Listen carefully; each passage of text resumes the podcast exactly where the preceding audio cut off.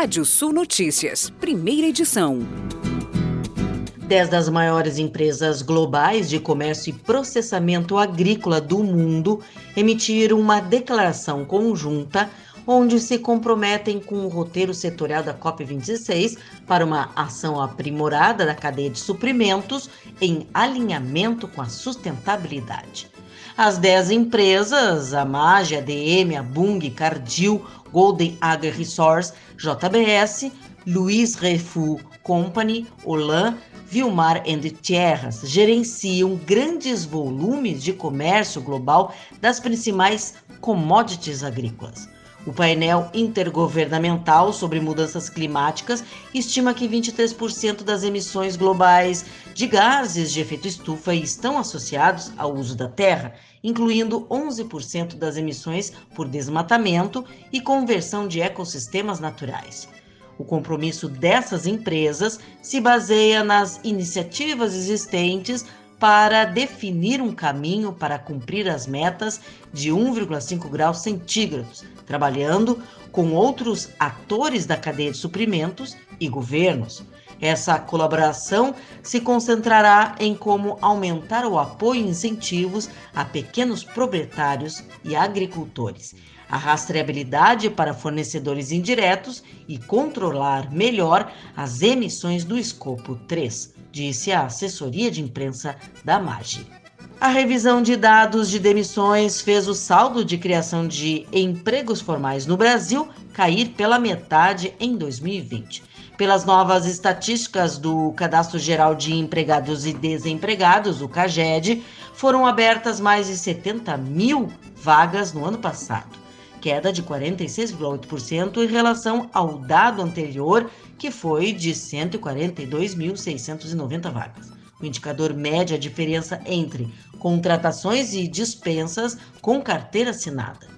Com as revisões, o número de contratações subiu 1,8% para 15.361.248. As demissões aumentaram 2,2%, ficaram em 15 milhões 437.117. E o presidente da Caixa Econômica Federal, Pedro Guimarães, fez ontem uma apresentação sobre as ações ambientais do banco no estande brasileiro na Conferência das Nações Unidas sobre as Mudanças Climáticas 2021, a COP26. Ele afirmou que a principal linha de atuação da Caixa, o financiamento de casas populares, ajuda a preservar a natureza. Ele destacou que o, Bran, o banco financia atualmente a construção anual de mais de 600 mil casas para as faixas de baixa renda e que a cadeia de crédito do banco estatal reduz o risco ambiental provocado pela falta de habitação e renda. Segundo pesquisa da Escola de Negócios da Fundação Dom Cabral, 53,4% dos brasileiros preferem pagar suas contas e realizar compras com dinheiro vivo, mesmo com o crescimento de novas formas de pagamento, como Pix ou carteiras digitais. O número é seguido pelo cartão de crédito com 20% da preferência, cartão de débito com 16,5%, boleto bancário com 4,6% e Pix, forma instaurada em 2020, com 3,5%. Entre as justificativas para a escolha das cédulas e moedas estão controle de, dos gastos, facilidade e segurança. A pesquisa ainda indicou que 38% da população adulta do Brasil não tem conta bancária. E a Câmara dos Deputados vota a PEC dos precatórios, proposta que abre espaço para novas despesas de 91,6 bilhões de reais no orçamento do governo para o ano que vem.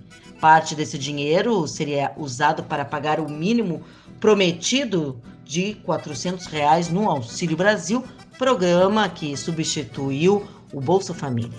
Precatórios são dívidas que o governo é obrigado a pagar quando todos os recursos à justiça estão esgotados. Podem ser dívidas com pessoas, empresas, estados ou prefeituras. O governo enviou essa PEC ao Congresso porque quer limitar o valor das dívidas que precisaria ser paga ano que vem e liberar dinheiro para outras finalidades. A proposta também altera a regra do teto de gastos, medida criada em 2017 para evitar o descontrole das contas públicas. E para valorizar ainda mais o potencial do segmento leiteiro, o Ministério da Agricultura realiza a primeira semana do leite, evento nacional com mote Leite derivados, alimentos que fazem o Brasil crescer. Com produção de 34 bilhões de litros de leite por ano, o Brasil se destaca como o terceiro maior país produtor do alimento e seus derivados do mundo. O objetivo da ação é compartilhado pelo presidente da Associação Brasileira de Supermercados, a Abras, João Galazzi, que disse que a ação transcende o foco das vendas promocionais. Segundo ele, ao longo do mês de novembro, todas as associações estaduais de supermercados estarão engajadas em reverberar essas mensagens em todas as partes do país. Um estudo realizado com três grandes empresas do setor alimentício apresenta estratégias e desafios enfrentados no processo para a utilização de ovos e derivados de galinhas livres de gaiolas. O levantamento foi feito pelo Observatório Animal e inclui as empresas Barilla, AB Brasil e GPA.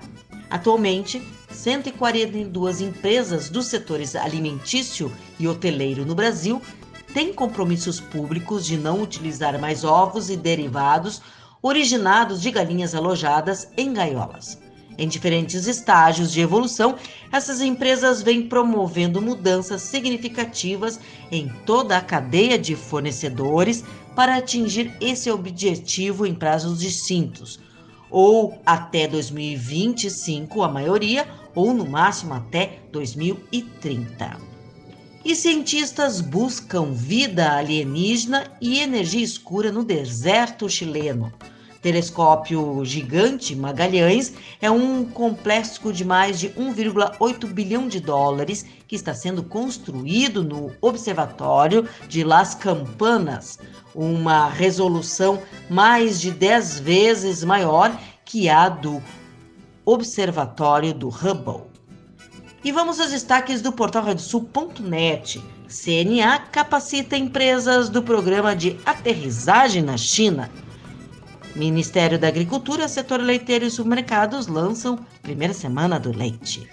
Você pode ler mais notícias no portal radiosul.net, pode ouvir esse boletim no seu agregador favorito de podcast. Eu, Kátia Desessar, volto na segunda edição do Rádio Sul Notícias, às 18 horas. Previsão do tempo. Olá, ouvintes da Radiosul.net. Tempo aberto na manhã de hoje nas áreas do sul, do leste. Pode chover em pontos da fronteira com o Uruguai e do oeste ainda. Nebulosidade se mantém com chuva no norte. Aberturas na parte da tarde na maioria das áreas. 33 graus na região metropolitana e no oeste. Na sexta-feira, variação de nuvens em grande parte do estado, máximas elevadas, possibilidade de chuva isolada no sul e pontos do norte também fronteira oeste. Tendência do retorno da chuva no sábado. Em todo o Rio Grande do Sul, as temperaturas recuam ficando numa média entre 15 e 23 graus. Na sexta-feira, temperaturas ainda quentes, entre 17 e 31 em Alegrete, entre 20 e 32 em Porto Alegre, entre 14 e 30 graus em Bagé, 18 e 31 Santa Maria, entre 20 e 32 em Passo Fundo e na região metropolitana em Novo Hamburgo, mínima 19, máxima 33 graus.